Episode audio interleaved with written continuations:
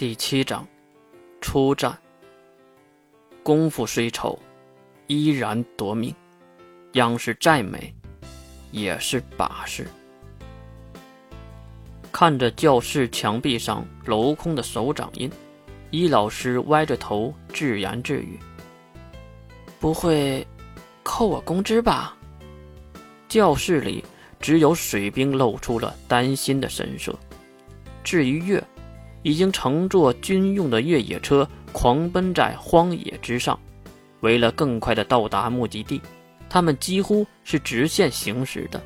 毕竟两点之间直线最短嘛。虽然遇到了一些步行街，不过还是利用军方的特权一往直前。毕竟救人如救火。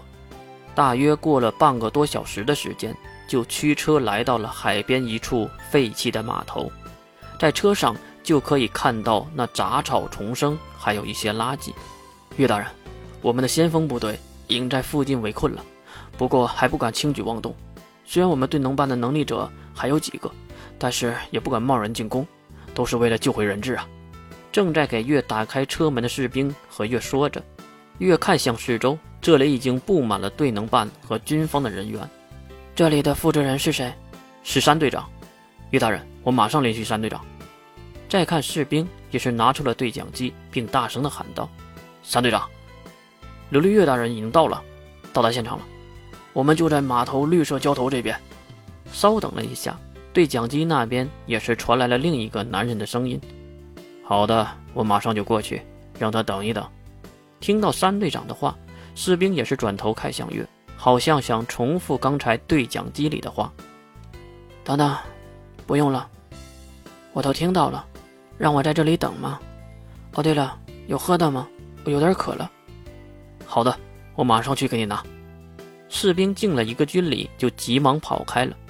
其实这边的事儿，月已经猜得八九不离十了。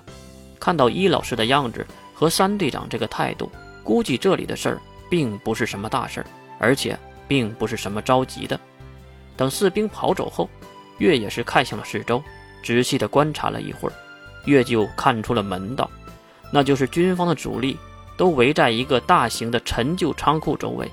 那个仓库就是那种外面钉满腐化的金属片，再加上弓形钢搭建的老式建筑，看上去也不是很大，也就三四层楼高的样子。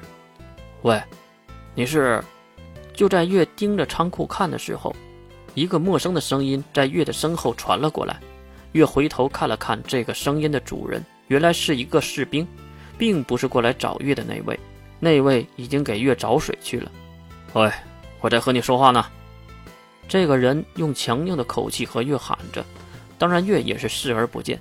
可能月懒得和这种讨厌的人搭话。哎，我和你说，他伸出手，用力的拉扯月那纤细的手腕。月的身体下意识的喊了一声：“你干嘛？”这个当然并不是月的正常反应，而是月身体的自我反应。不过这个反应还挺好用的。抱抱歉啊！再仔细看到月的相貌和楚楚动人的姿态，这个士兵也是瞬间改变了对月的态度。呃，我是想说这个地方很危险，小姑娘。呃，不是同学，如果你没什么事儿，还是赶紧离开这里的好。说到一半。士兵是看到了月身上穿的校服才改口的吧？不过月心中的坏水此时却流了出来。哥哥，你看你后面是什么人呢？月故意的压低声音的分贝，这个士兵竟然真的转头看向自己的身后。哼，士兵，你入伍的时候没教练和你说过，永远不要将后背留给陌生人吗？月马上压低了重心。